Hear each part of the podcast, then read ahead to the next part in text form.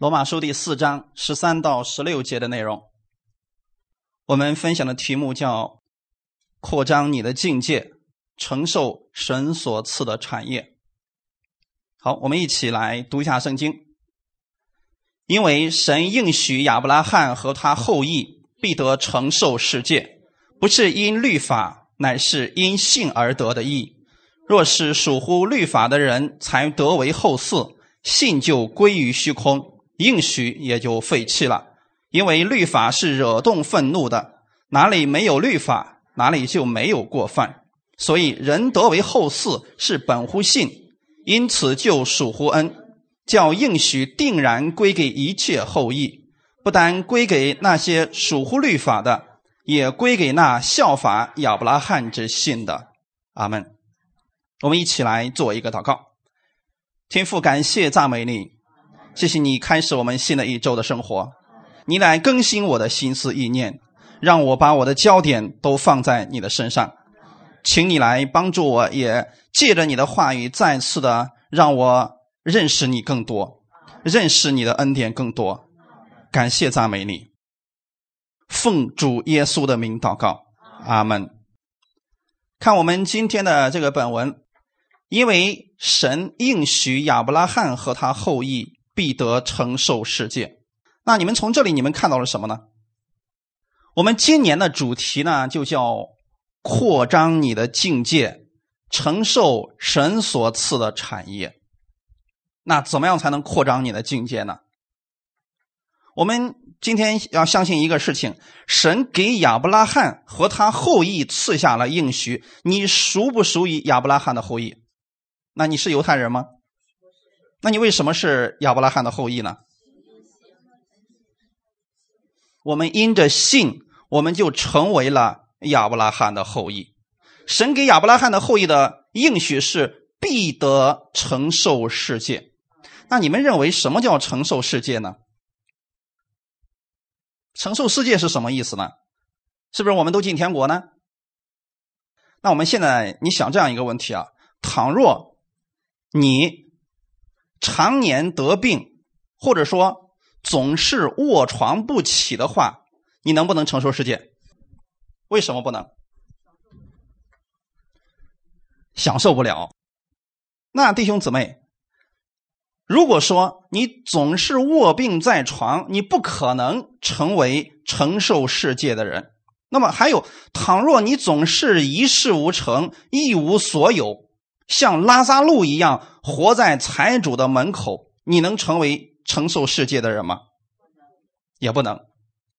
所以你们虽然不懂什么叫承受世界，你一定知道这里边它包含了神的祝福，是不是这样的？哎，那么承受世界的人，他有一个特点，无论是在物质上还是在属灵上，他应该是有丰富的供应。你们认为亚伯拉罕是不是承受世界的人？那你们看到亚伯拉罕只有属灵的祝福吗？还有什么？还有世界上的祝福。阿门。那么，经常有很多人就问，特别是律法之下的一些牧师就说了：如果让你选啊，你是选财主呢，还是选拉萨路呢？那圣经当中有这么一个故事。说有一个拉萨路呢，他天天被人抬到财主的门口，期望的财主能给他一点碎渣让他吃。啊，那个财主呢是天天奢华宴乐，啊，好像不务正业一样。结果这俩人都死了，一个呢就进入了天国，啊，拉萨路；那另外一个呢就在地狱里边受着痛苦。所以很多人就问说：如果让你选，那么你选哪一个呢？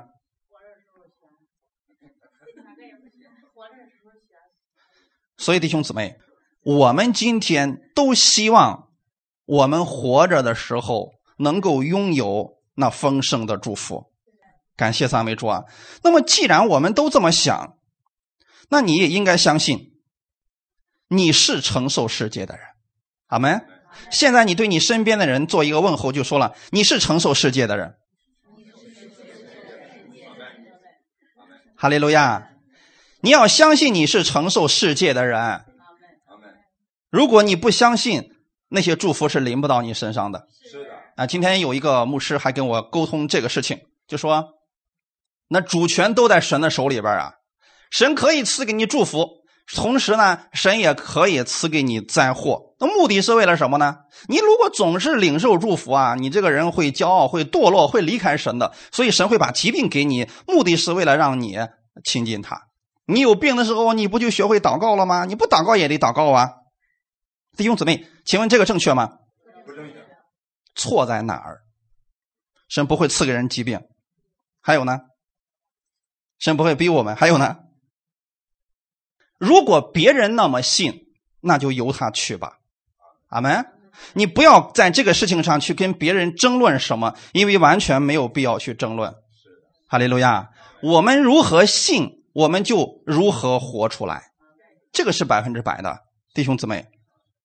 所以我们不要去管别人怎么信，关键是你想不想成为那承受世界的人，像亚伯拉罕一样，这就可以了。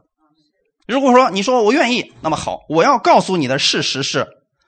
神要赐给我们的，不单单是属灵上的祝福，也包括世界上的祝福。你看，耶稣在世上活着的时候，他是不是富足的？那么，耶稣在属灵里边是不是富足的呢？也是。所以，弟兄姊妹，一个承受产业的人，他是没有缺乏，他总是充满喜乐、平安，拥有健康，常常供应别人。阿门。而这些物质上的祝福，实际上都是从属灵里边来的。就像我们现在能看到的这个世界，它是从不能看见的世界而来的。你先相信，在属灵里边，神已经赐给你了，然后你再相信，神会把属灵里边的祝福，让你眼睛能够看见。哈利路亚！好，我们看一段经文，《以弗所书》的第一章。第三节，一起来读一下。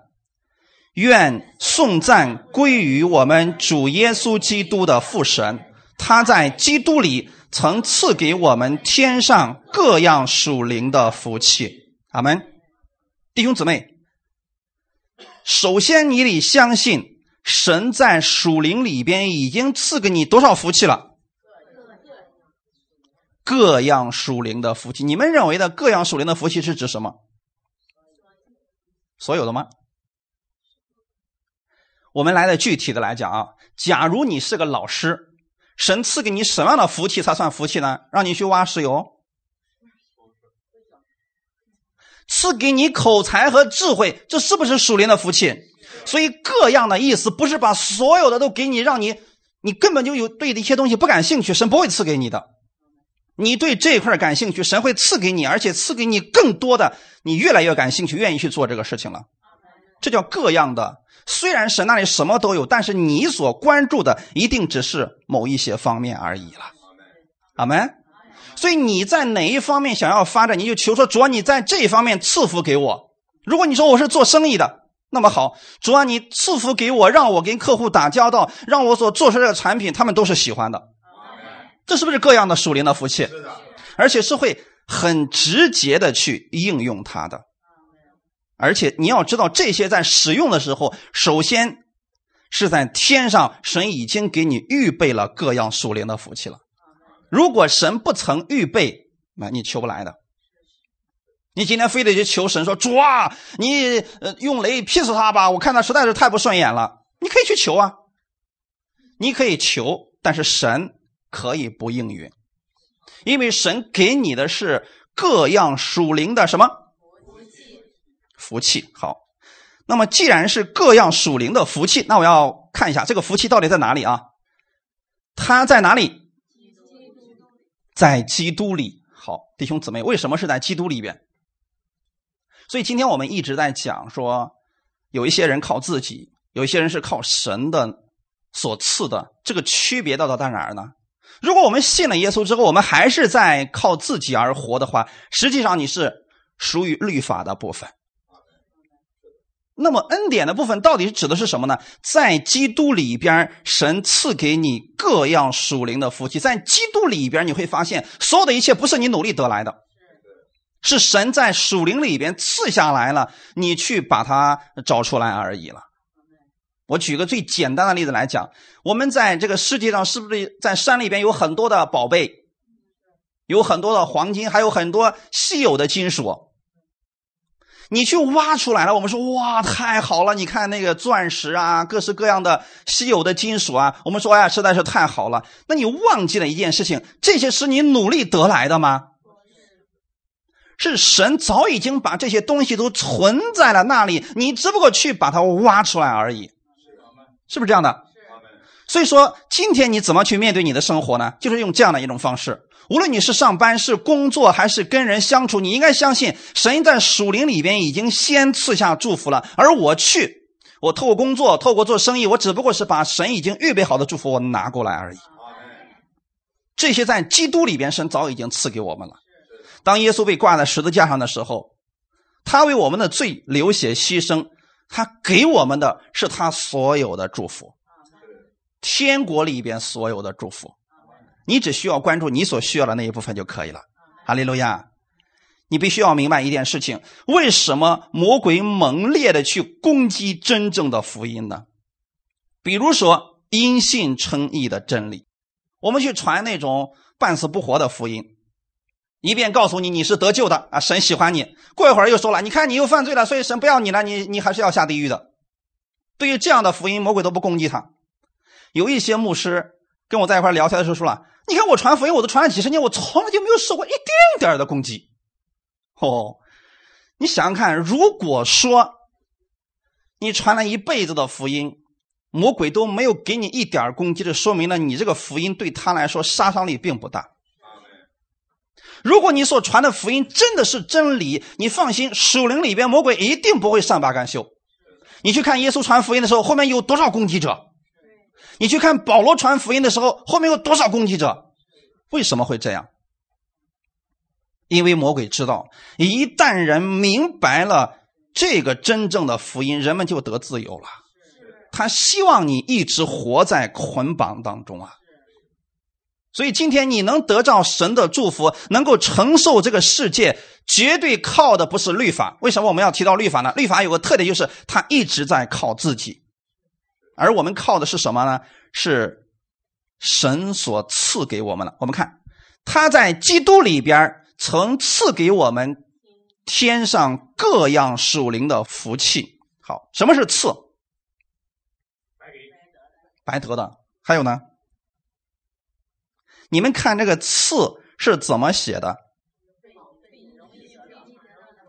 一个宝贝旁边是什么？“意义”是什么？这两个字放在一块的目的是为了什么？是告诉你最好的宝贝，你特别容易得着。好像跟世人的说的不一样啊。我们世人说的是，你越难得着的那才是宝贝。可是，在神的世界里边是最好的。你却最容易得着，所以神称之为赐，阿门，白白赐给你了。正是因为这样，所以很多人难以接受，因为这个福音实在是太好了，又太容易得着了，所以很多人承受不了。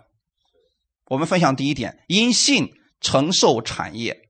为什么新约圣经当中多次提到不要靠律法，而要靠着信呢？靠律法不好吗？律法之下的有一个特点，在摩西的律法下，一个很明显的特点就是靠自己。你试想一下，如果你靠你自己的好行为或者成就，你能得着神的意吗？能得着吗？为什么？你靠着你的好行为能够被神接纳了吗？为什么不能？很明显，你的过犯更多。你的过失更多，你的失败更多，你的罪恶更多，对吗？回过头来看看，我们这一辈子是行善多还是行恶多？你的思想里边想的是恶的事情多还是善的事情多呢？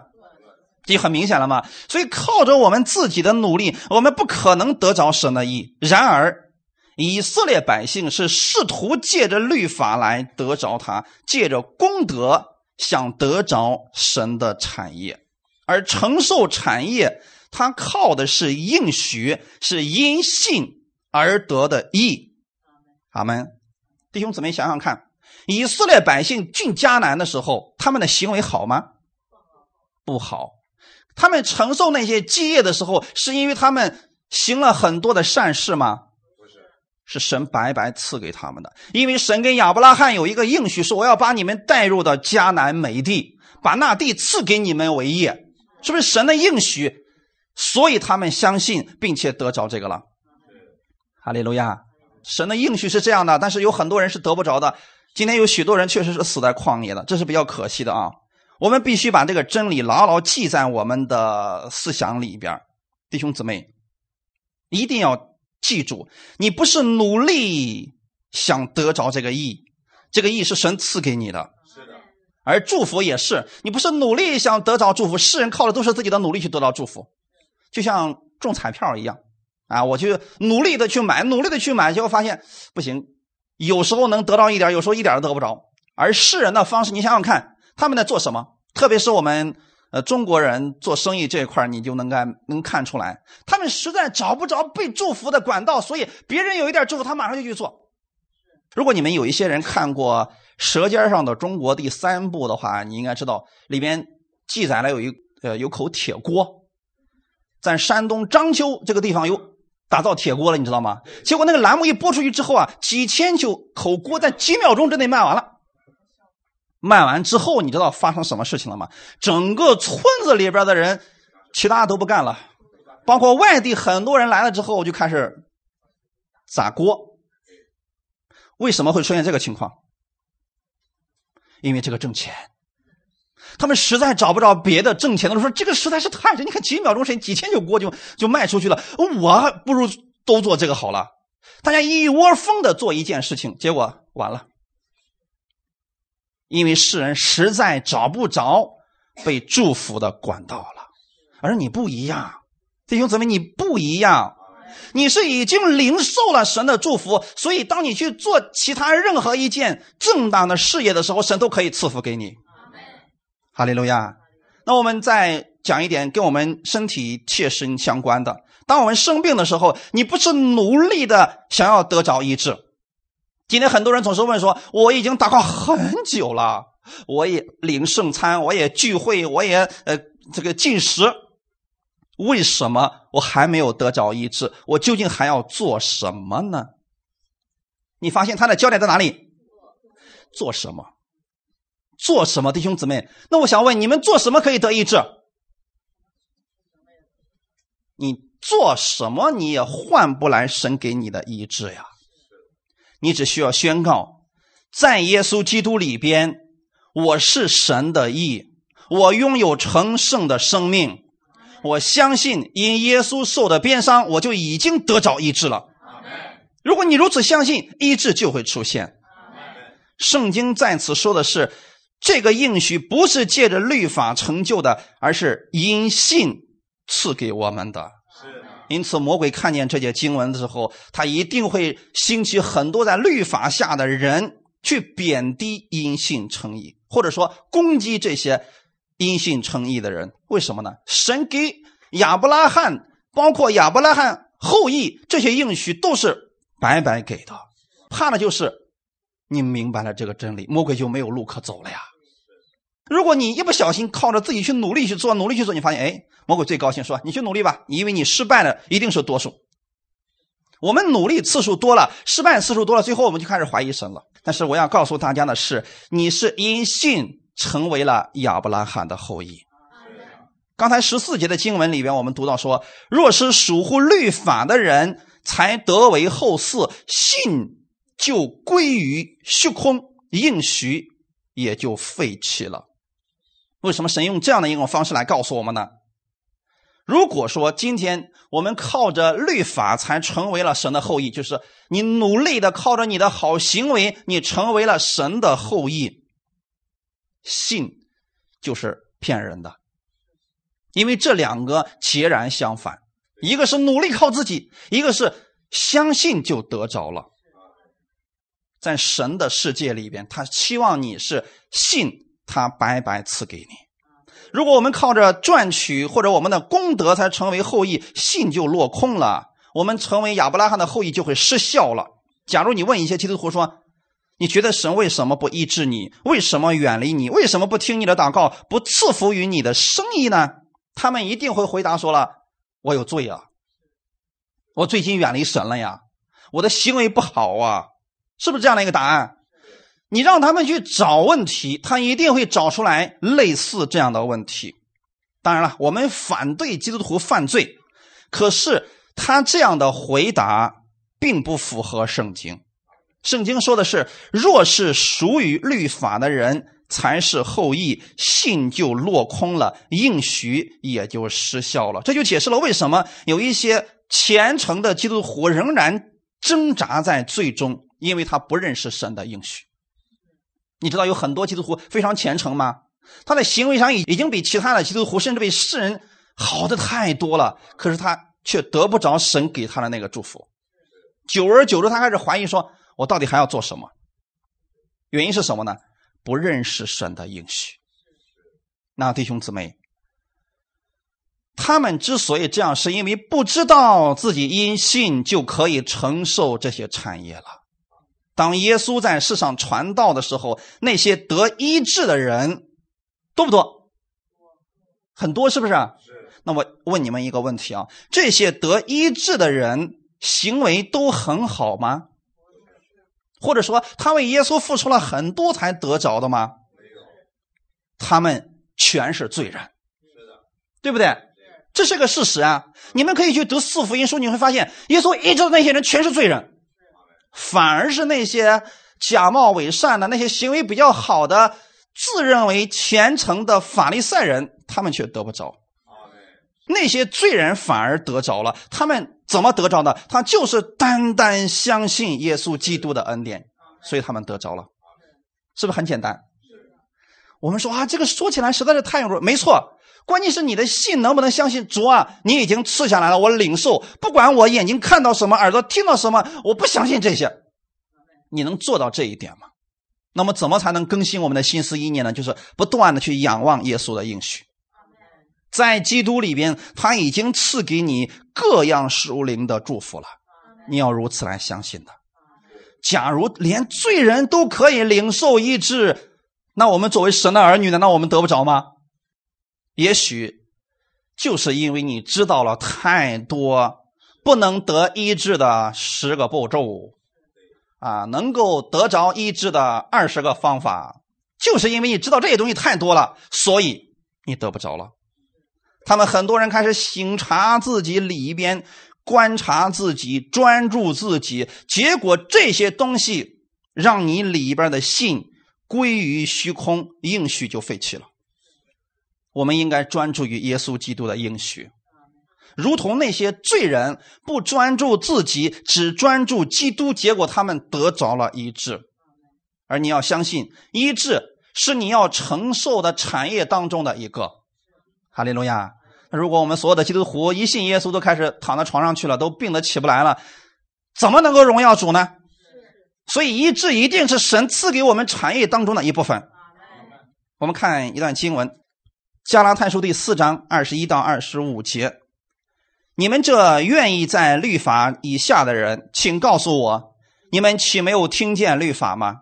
因为律法上记着亚伯拉罕有两个儿子，一个是使女生的，一个是自主之妇人生的。然而那使女生的是按着血气生的，那自主之妇人生的是凭着应许生的。这都是比方。那两个妇人就是两约。一约出于西乃山，生子为奴，乃是夏甲。这夏甲二字是指着亚拉伯的西乃山，与现在的耶路撒冷同类。因耶路撒冷和他儿女都是为奴的。保罗用了一个灵异解经法，对旧约圣经做了一个解释。亚伯拉罕有两个儿子，这两个儿子是指哪两个？以实玛利和以撒。这两个儿子。代表着两种不同的生命。以实玛利是怎么来的？在自己没有指望的时候，他的妻子突然灵机一动，哎，这样吧，你看我的使女这么年轻，你跟她生个孩子归到我的名下，这不就完成了神的应许了吗？是不是人的方法？是人都能想出这个方法来。所以这不算是神赐下的祝福。那么好，以撒是怎么来的？亚伯拉罕一百岁的时候，这个儿子出生了。从任何角度去分析，有没有他们两个的功劳在其中呢？他们两个怎么努力，这都是失败的，对吗？所以夏甲是代表着律法之约，大家知道了吗？这是两个约呀。夏甲代表着律法之约，是人的力量所结的果子，而撒拉代表着神的应许所结的果子。虽然都有果子，一个是人一生的，一个是从神生的。从人一生的，他一定会靠自己的力量去抢夺一切。弟兄姊妹，你会发现世人是不是这样的？因为是靠自己的努力得来的，他努力的越多，他越不愿意给出去。因为付出的实在是太多了呀。过去的时候，像我们那一辈父母，那省吃俭用，因为还经过什么灾难的嘛，吃树皮的时代嘛，他们。你现在是不是让他们去花个钱？他们是不是非常的小心？哎，也不愿意多花钱，对不对？为什么会这样呢？他因为他们经历过那个苦的日子，所以他们现在的想法跟这些年轻人完全不一样，甚至说他认为这些年轻人都是。浪费资财，啊，简直就是堕落的一群人。他们是仁义当中，他们认为说那些都是我辛辛苦苦的省下来的。可如果他们明白了这一切是神赐下来的，他们的行为就发生改变了。那么在这个事情上虽然不恰当啊，但是我给你们讲一下，你们大概就能明白了啊。你看现在的九零后。你父母都是辛辛苦苦攒了一辈子的钱，最后终于把这个给孩子了。孩子们得到这笔钱之后怎么做的？啊，那花的时候挥霍起来，父母都心疼呀！天天在后面别再这样了，行不？但是这个孩子能明白吗？老一辈人经常跟他说：“你都不知道我们那个年代吃了多少苦。”哎呀，别跟我说这个了，我都听得耳朵都长茧子了。因为这个是他白白得来的，所以他就是这样就给出去了。所以他可能给那乞丐的时候一百给他，你知道他如果他的家人在那会心疼成什么样子吗？我现在要告诉你们的是属灵里面的事情是什么呢？如果你知道你的一切、你的生命还有你丰盛的生活是神赐给你的，你给出去的时候你也不会心疼，因为你会相信神会赐给你更多。人一生的他就会靠着他的力量去抢夺一切，所以你会发现。两个孩子是不是出问题了？从神生的，从来不靠着自己去争夺，他却继承了一切产业。那我想，你们读过这段经文的人应该明白了啊。当他这个仆人，也就是夏家怀孕的时候，他为什么看不起他的主母？因为他觉得说啊，你呀，你人老珠黄，你很快就会退居二线了。哎，亚伯拉罕，这所有的一切都要归给我和我的孩子了，是不是？到最后的时候，他就算以撒都出生，这个孩子是不是还嬉笑他？意思什么呢？你就这么一点小不点我掐都把你掐死了，是不是还嬉笑他？他靠的一直都是人在做这个事情，可是结局你们发现了，他得着了吗？最后这个孩子是被赶出去的，我们看一下。加拉太书的第四章二十八到三十一节，弟兄们，我们是凭着应许做儿女，如同以撒一样。当时那按着血气生的，逼迫了那按着圣灵生的，现在也是这样。然而经上是怎么说的呢？是说把使女和他儿子赶出去。因为使女的儿子不可与自主妇人的儿子一同承受产业，弟兄们，这样看来，我们不是使女的儿女，乃是自主妇人的儿女了。阿门。这里说的非常清楚，弟兄们，我们是凭着什么做儿女的？哪个应许？恩典之约，耶稣在十字架上为我们所成就的新约。阿门！一定记得你是新约之下的，你不是旧约，不是摩西律法下的那个约之下的人，如同以撒一样。那以撒是怎么继承他父亲的产业？他有没有争夺过？没有啊，你会发现啊，他那父亲在他继承产业的时候，就已经把其他的孩子全都给打发走了。这个你们读圣经是不是就明白了？就单单留下了以撒，他根本不需要去争夺什么，别人连争夺的机会都没有，因为他父亲出面摆平了一切呀。而属血气的呢，他一定去逼迫那属灵的。因为属血气的一直在靠自己在争取，逼迫别人是自然的。他总想把别人的归给自己，总想把别人的变成自己的。但是属灵的是自愿给，属灵的是自愿给。好没？以撒是不是这样的一个人？亚比米勒来抢他的水井的时候，他怎么做的？我给你了，我送给你了。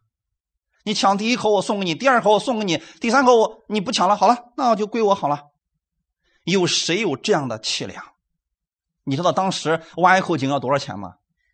那现在挖一口深水井还好几万呢。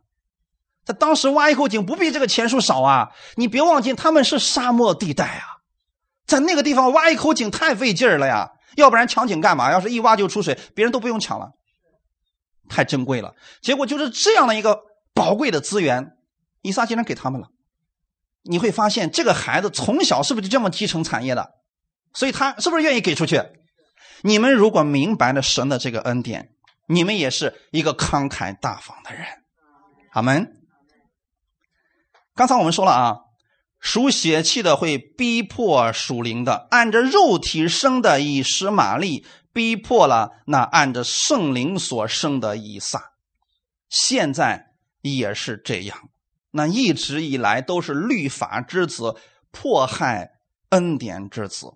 从来就不是恩典之子去逼迫律法之子，所以你应该恍然大悟，就是透过你的眼光，你应该能分清楚谁在律法之下，谁活在恩典之下。一个真正活在恩典之下的人是给出去，阿门。你不是要吗？我给你好了。而活在律法下的，总想靠着自己的诡计手段去夺取别人的东西。甚至不惜于说谎，你会发现这样的人的套路都是一样的。但是恩典之下的人，他会供应别人、饶恕别人、去爱别人，因为这是恩典之下所结的果子。而这样的人其实已经在里边承受属灵的祝福了。哈利路亚！所以你会发现，仿佛总是有一股宗教性的仇恨冲向在恩典的教导，而这一切你所看到的。就是因为你所理解的真理跟别人不同啊，结果呢，多年的好友突然像仇敌一样来对待我们，甚至恐吓我们、定罪我们。这原因是什么呢？他们活在律法之下。我们不要用恐惧和威胁去控制我们的弟兄姊妹，因为这个没有用的。我们可能一开始有很多人说了。那我的初心是好的呀，我不希望他们进入异端当中，我不希望他们做坏事情，我希望他们去依靠神。但你别忘记了，一个真正让基督徒改变的，绝对不是你恐吓吓唬他们就能改变，而是靠着耶稣基督爱的约束。爱的约束是永久的约束，恐惧恐吓只不过是暂时的约束。你不恐吓了，他就忘记了；恐吓的久了，他习惯了。所以。耶稣基督的爱会让人被吸引来到神的面前，所以你看耶稣怎么说的：“当我被举起来的时候，就能吸引万人来归向我。”那魔鬼希望他做的事情是什么？魔鬼把耶稣带到那个殿顶上，说：“从这儿跳下去吧，因为你的主就说了，他必用他的使者会用手托着你，免得你的脚受伤。”他为什么让耶稣做这个事情呢？你别忘记，他现在站哪里？站在圣殿上，从圣殿上嗖一下来，还没有摔死。下面的人什么都不说了，完全相信你，你就是神。我们什么都不说，就相信你是神了。现在大家明白了吗？但是这靠的是什么？人的手段而已，你的力量而已。可是耶稣不是用这种方式，不是用吓唬的方式。比如说，耶稣如果当时有那么大的权柄，他说了：“你们谁不相信我，我就让你们死。”好，结果有人说了：“啊，我不相信你。”啪，那个人死了。请问其他人还敢说不信吗？这不就简单了吗？世人都希望用这种恐吓的方式让别人听他的话，但是耶稣用的方式是，他被举起来，这份爱吸引我们去跟随耶稣。哈利路亚！如果你明白了耶稣基督的爱，你就可以承受他那样丰盛的祝福了。经上是怎么说的呢？把使女和他儿子赶出去。因为使女的儿子不可与自主妇人的儿子一同承受产业，为什么基督徒之间还互相攻击呢？因为有的人心里充满了律法，自己当审判主了，而其幕后的黑手是魔鬼，他只不过是被魔鬼利用了而已。在咱们这间教会里边，这样的人是站不住的，因为他没有滋生的空间。一旦有人想冒头、想骄傲、想控制别人，那么神一定会把他清理走。你发现不是我们把他们赶出去，谁把他们赶出去了？夏甲和以斯玛利是谁给赶出去的？是以撒吗？是谁？亚伯拉罕。阿门。所以弟兄姊妹，那些在律法当中活着的基督徒，如果他就是不听，就是喜欢活在律法当中，他一定会离开这些受恩典的。这是百分之百，因为没有办法在一块活了，弟兄姊妹，所以我们不可能说我们呃非得要跟这些属律法的在一块活着，是不自觉的就分开了，因为他不断的逼迫你，你饶恕他，饶恕他，你发现不管用，结果有一天人家还是离开你了。弟兄姊妹，我们是承受神产业的人，这个承受跟你的行为、跟你的功绩没有一点的关系。假如你就这么一个独生的儿子啊，那么这个儿子说实话啊，行为不怎么好。那么你死的时候，你的产业给谁了？那你有没有跟你儿子说，来过来，那立个合同，我再过三年就死了，这三年你必须把你的行为改好了，让我放心了，我就把产业给你。有没有这样的？就算儿子再糟糕，你是不是还是把产业给他了？原因是什么？因为是你的儿子。我们讲究的是血缘关系，对不对啊？我们非常重视血缘关系。那么，同时我们也要相信，我们都是被耶稣基督的血赎买回来的一群人。有没有血缘关系？有，比那世上的血缘关系更好。所有的属于耶稣基督的人，都是耶稣的血给买回来的。所以在我们的天父看来，哦。你就是我的儿女，我就是愿意把我所有的产业都给你。那怕的就是你呢，一点都不相信。说了哈，我在你活着的时候，你从来没跟我说过一句好话，我就不信你死了之后你会把你的产业给我。结果那个律师都说了，你看这有份合同，你给签了吧？你一把火就把合同合同给烧了，说我不信这个老不死的会把他东西给我。啊，你不信，所以你得不着。大家明白了吗？那么现在我们是不是跟神之间有一份合同？这个合同是耶稣的血约给我们立的，对不对？神已经说了，我把我儿子所有的这个祝福，就像赐福给亚伯拉罕和他的后裔一样，我全赐给你。你能不能相信这是一个事情？阿门。你得相信你是有资格来继承神产业的那个人。哈利路亚！在这份产业当中有圣灵。和他的能力来帮助你，可以引导你过圣洁的生活。你需要做的就是不断的去仰望神的应许，并且相信这就是神赐给你的。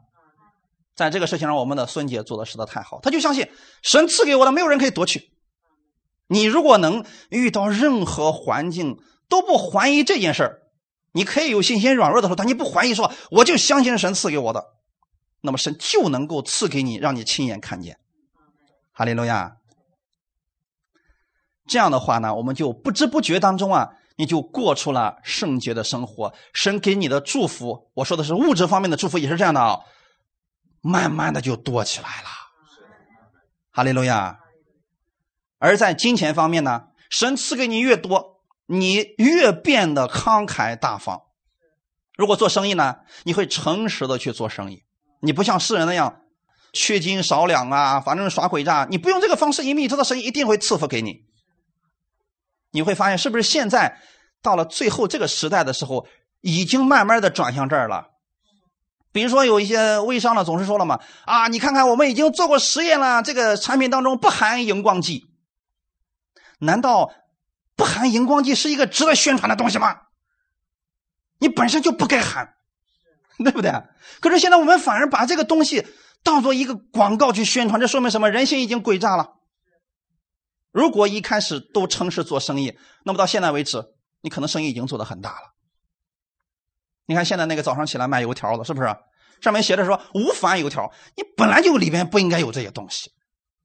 人们发现这个东西说纯花生油炸的油条，难道你不应该用花生油吗？你应该用地沟油吗？你会发现是不是一开始的人们诡诈了，最后发现不行，啊，人们都识破之后都都不行了，最后人们又回到了起初的那个原则当中去了，这是神的方式呀，阿门。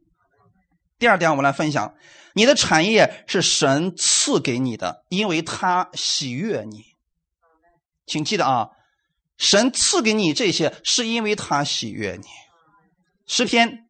四十四篇一到三节，我们来读一下。神呐，你在古时我们列祖的日子所行的事，我们亲耳听见了。我们的列祖也给我们诉说过。你曾用手赶出外邦人，却栽培了我们列祖；你苦待列邦，却叫我们列祖发达，因为他们不是靠自己的刀剑得地图，也不是靠自己的膀臂得胜。乃是靠你的右手、你的膀臂和你脸上的亮光，因为你喜悦他们。啊，这段经文是不是讲的以色列百姓？以色列百姓，你没发现？如果从人的角度去看，这些百姓如何？抱怨、怀疑，然后埋怨、不相信神，这个是不是一直在他们身上发生？可是神怎么做的？如果按照我们的行为来待我们，我们都得死在旷野当中。可是神怎么说的呢？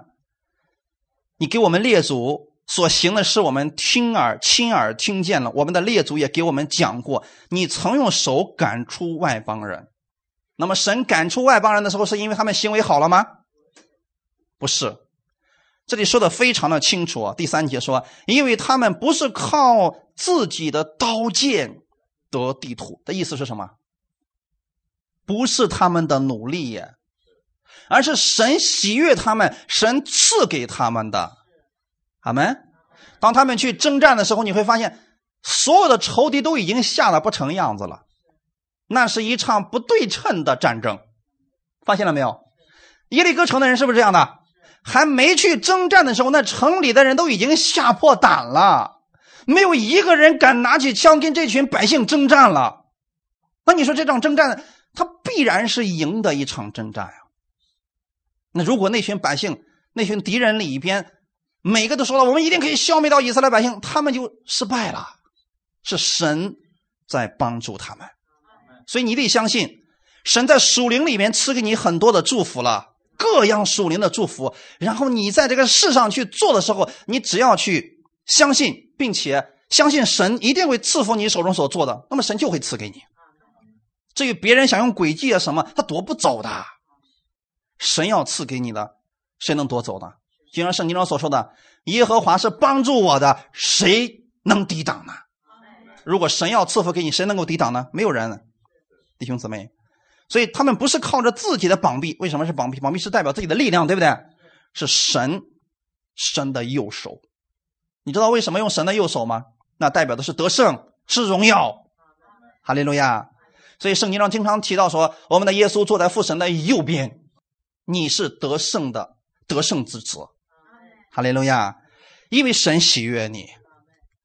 我们看一段经文，出埃及记的二十三章二十五到三十节：你们要侍奉耶和华你们的神，他必赐福于你的粮与你的水，也必从你们中间除去疾病。你境内必没有堕胎的。以不生产的，我要使你满了你年日的数目。凡你所到的地方，我要使那里的众民在你面前惊骇扰乱，又要使你一切仇敌转背逃跑。我要搭发黄蜂飞在你前面，把西魏人、迦南人、赫人赶出去。我不在一年之内将他们从你面前撵出去，恐怕地成为荒凉，野地的兽多起来害你。我要渐渐的将他们从你面前撵出去，等到你的人数加多，承受那地为业。我们的神很实际呀，你知道，我们今天很多人总是贪心。你看，神在旷野的时候赐下马拿的时候，是不是一天的量？放到第二天就长虫子，就臭了。可是我们想是怎么样的嘛？主啊，一下给我一吨，我虽然吃不完，但是我看着舒服。这是我们的想法呀。主，你让我的银行的里边是九位数，哦不，十一位数。为什么呢？我看着舒服。其实啊，你知道，很多人银行里面确确实有那么多书，可是他吃不了，用不了，他躺在床上有什么用？神要让你。得的祝福是他赐给你，你没有任何的缺乏。阿门。啊，这里说的是什么意思呢？你看啊，你们要侍奉耶和华你们的神，他必赐福你的粮与你的水。那么神在让他们进入迦南的时候，是不是已经赐福给他们的粮食和水了？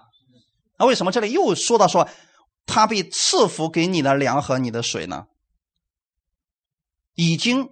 赐福了，你知道当时的好到什么程度？那个迦南地，两个男人抬着一罐葡萄出来，是不是已经是巨大的祝福了？那为什么神说我要赐福呢？为什么要这么说？让你养成祝福的习惯。假如粮食已经够好了，为什么神还要祝福你的粮食呢？可见啊，每样东西你需要学习用神的名。去给他们祝福，阿门。这样的话是不是解释了吃饭之前为什么要祷告了？你这个饭已经很好了，没错。可不可以奉主耶稣的名赐福这食物？可以啊。为什么呢？神祝福了，他还要再祝福。你在一件小事上这样去祝福，这样不断的去祝福，你会在每一件事情上看到神的供应。要不然我们就忘了，你知道今天很多基督徒已经懒到什么程度了吗？祷告都忘记了，不知道怎么祷告了。吃饭之前说了，感谢主，吃吧。弟兄姊妹，实际上懒惰的时间够久了，你不觉得那是神给你的恩典了？你不觉得是神给你的祝福了？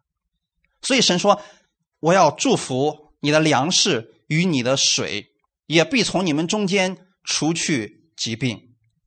弟兄姊妹，能不能在你们睡觉之前，给自己做一个祝福祷告呢？那奉主耶稣的名，今天晚上我一定会睡得很好。啊，弟兄姊妹，这个不是一个公式啊，是你发自内心的说主啊，因为我很快就要睡觉了，虽然我身体是睡了，可是我的灵里边一直跟你交通的。昨天晚上的时候，我不知道是不是大家最近一段时间要要听关于信心的道了啊。昨天晚上我睡觉的时候。竟然讲了一个晚上的道，题目我都记得呢，信心，特别大俩字儿，你知道吗？哎呀，讲了一个晚上，我觉得应该是很累的。早上起来之后一点都不累。那弟兄姊妹，是不是灵里边的一个事情？那么好，现在我要告诉大家的就是，你在每一件事情上要学习奉主耶稣的名去祝福。虽然说这个事情看起来很糟糕，你也要奉主耶稣名去祝福。让你在每一件事情上去经历神的这个祝福。当你去这样祝福的时候，你必然会看到其中的差别。要养成这祝福的习惯。很多人说：“哎，那我等到我呃遇到问题的时候，我再向神祷告呗。”你平时都没养成祷告的习惯，等你遇到事儿了，你一定想不起来祷告了。等你在。生活当中每一件小事上，你都学习用耶稣之名去祝福；大事上，你自然而然的会养成祝福的习惯。因为神已经赐下了祝福，所以你是在领取神的这个祝福，并且宣告出来，让你承受神的这个祝福。每当你凭着信心踏出这一步，并且宣告说，在基督里边我拥有神的义，你就是在逐渐承受神的产业。你要凭着信心来讲啊，我已经得着了神全部的产业，神已经把这地赐给我了。但是神在这里面用了一个词叫“渐渐的”。为什么要渐渐的？在很多时候我们总是特别着急啊！啊，主你嘣一下下来一个大的祝福砸下来多好啊！可是神说“渐渐的”，渐渐的目的是什么呢？你看刚才这里面怎么说呢？我不在一年之内将他们从你面前撵出去，恐怕地成为荒凉，野地的兽多起来害你，因为地没有人种了，所以野兽都没有东西吃了，那么肯定过来害你了。弟兄姊妹，知道这就是神的祝福方式吗？我要渐渐的把他们从你面前撵出去，等到你人数加多，承受那地为业。所以今天我要给你们一个劝诫啊。你知道神要赐福给你，这个一定是在你每一天的生活当中。别去想着一夜暴富的事儿，弟兄姊妹，那样的话你一定会堕落的。今天棒十个亿到你账户上，明天开始你就开始堕落了。管他神是什么呀？我不相信有什么神，很快你就不认识你自己是谁了。渐渐的，就是让你在每一天神赐下祝福，你领受祝福，承受这个祝福。每一天在让人享受当中，哈利路亚。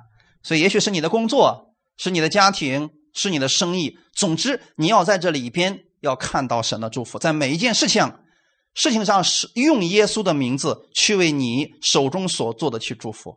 阿门。所以，神说：“渐渐的，你不要感到沮丧。